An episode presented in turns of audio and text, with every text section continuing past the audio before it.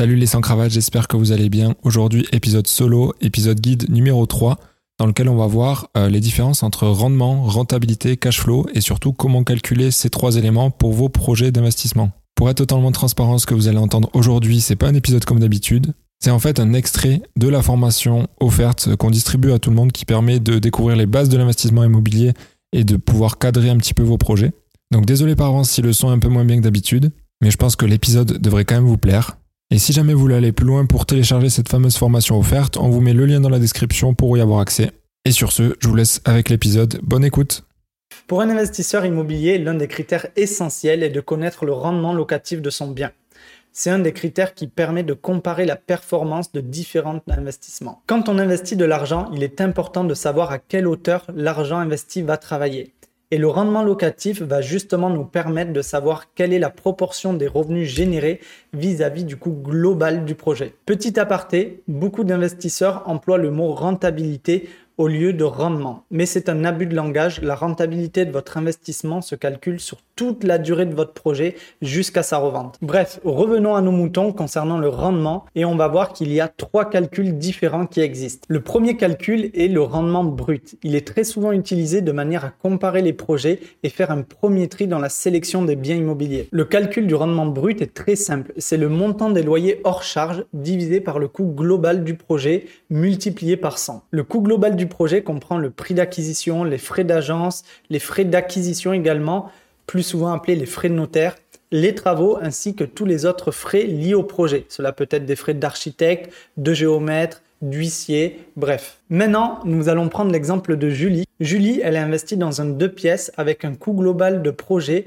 à 100 000 euros. Dans ces 100 000, on comprend le prix d'acquisition, les frais de notaire, les frais d'agence et les travaux. Pour calculer le rendement brut de son projet, on divise 7200 euros par 100 000 euros, puis on multiplie le tout par 100 ce qui nous donne un rendement brut de 7,2%. Le rendement brut n'est pas forcément le meilleur indicateur car il ne prend pas en compte les charges affectées au bien ni l'imposition. Certains biens peuvent avoir un rendement brut de 10% mais avoir un cash flow inférieur qu'un bien avec un rendement de 8%.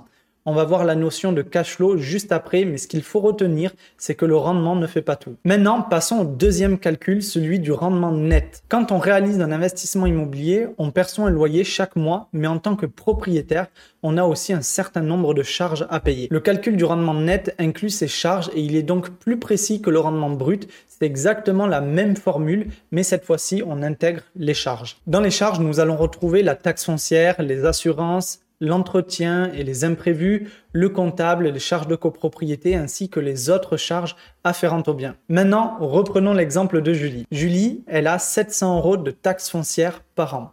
Elle a 200 euros d'assurance propriétaire non occupant par an, 600 euros d'imprévus et d'entretien, 600 euros de comptable ainsi que 300 euros de charges de copropriété par an. Donc toutes ces charges sont annualisées. En fin de compte, Julie doit supporter 2400 euros de charges par an liées à son investissement. Donc pour calculer le rendement net, on prend les loyers hors charges annuels, donc 7200 euros par an, auxquels on vient soustraire les charges, soit 2400 euros par an.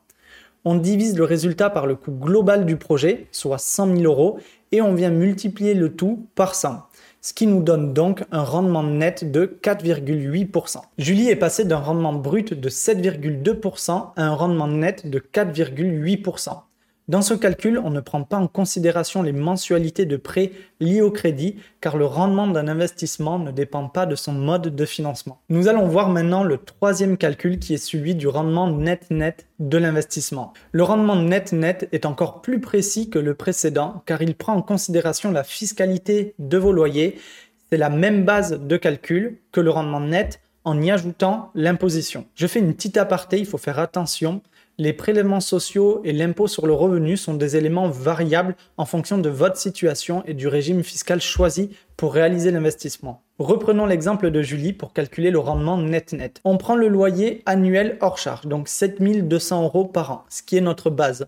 On soustrait les charges, donc 2400 euros par an, et on va venir enlever l'imposition, donc 530 euros qui correspondent à l'impôt sur le revenu et 830 euros de prélèvements sociaux on divise le résultat par le coût global du projet, soit 100 000 euros, qu'on vient multiplier par 100.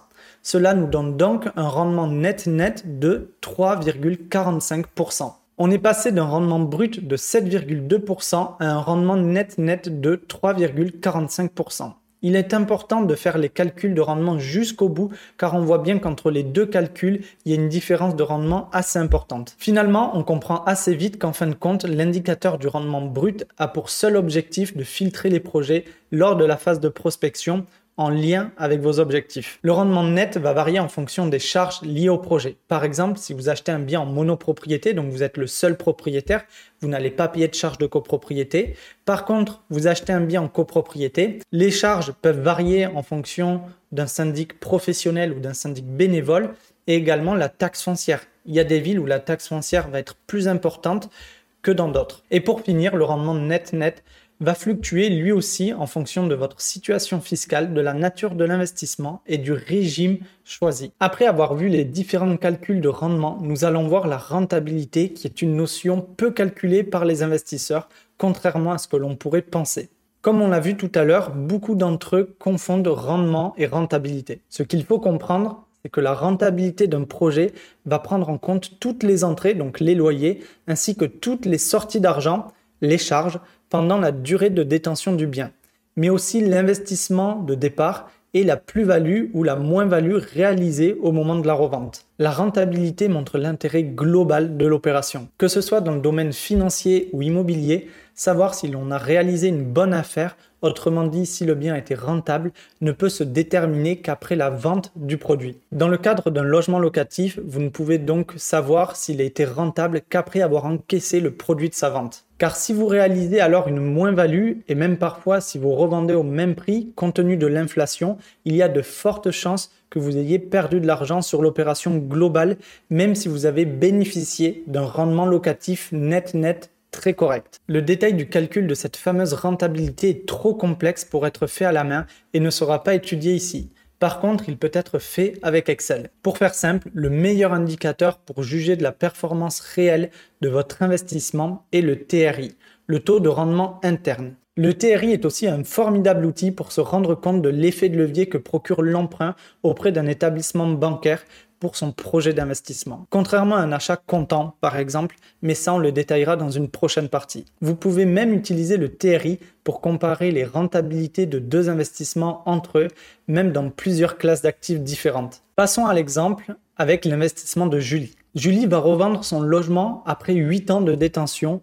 Pour rappel, elle avait acheté 100 000 euros, tout compris, c'est-à-dire prix d'acquisition, frais de notaire, frais d'agence et travaux il lui a rapporté 7200 euros par an de loyer pour 2400 euros de charges, ce qui représente un rendement moyen de 4,8% net. Dans cet exemple, on ne prend pas en considération l'effet du financement et on estime qu'elle a acheté son bien en cash. Si le logement se revend avec une plus-value de 30 000 euros, le TRI de cet investissement atteindra alors 7,7%. On voit donc entre le rendement net de départ de 4,8% et la rentabilité finale de 7,7%, il y a trois points de différence. C'est ce qui explique d'ailleurs que les investissements patrimoniaux peuvent être aussi, voire plus intéressants que des projets à fort rendement. Ce qu'il est important de retenir, c'est que vous devez choisir vos investissements en étudiant le rendement, certes, mais en prenant en compte aussi la rentabilité envisagée. Attention lors de vos investissements immobiliers d'avoir un regard raisonné sur les possibilités de revente car c'est très important. Un rendement locatif très élevé ne signifie absolument pas que l'opération sera rentable à terme.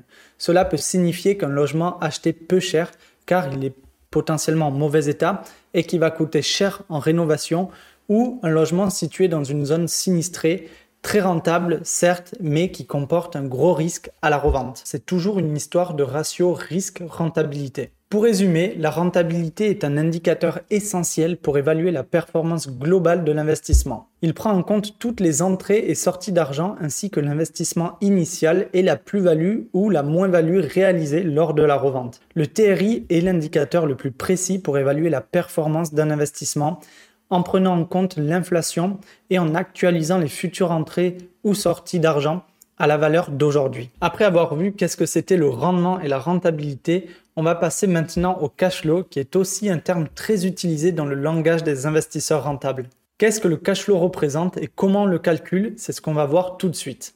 Le cash flow ou flux de trésorerie en français représente la trésorerie qui reste après avoir encaissé les loyers et payé l'ensemble des charges liées à l'investissement. Quand ce cash flow est négatif, on parle alors d'effort d'épargne. Et contrairement au calcul du rendement où l'on ne prend pas en compte les mensualités de crédit, ici la mensualité de crédit est un élément primordial. Le cash flow se calcule souvent mensuellement. Pour ça, on va mensualiser toutes les charges qui sont payées généralement annuellement comme la taxe foncière par exemple. Donc la méthode de calcul est la suivante. On prend les loyers mensuels moins l'ensemble des charges mensualisées. Nous allons maintenant calculer le cash flow de Julie. Julie encaisse 600 euros de loyer par mois et les charges liées à son investissement sont de 2400 euros par an. Donc nous allons les mensualiser. Ce qui fait 58 euros de taxe foncière par mois, 17 euros d'assurance propriétaire non occupant par mois, 50 euros d'imprévu, 50 euros de comptable, 25 euros de charges de copropriété par mois. Et maintenant, on va intégrer les mensualités de crédit qui sont de 550 euros par mois. L'ensemble des charges mensuelles de Julie représente donc 750 euros par mois. Donc maintenant, si l'on soustrait les charges et les mensualités de crédit au loyer, nous obtenons un cash flow négatif de 150 euros par mois.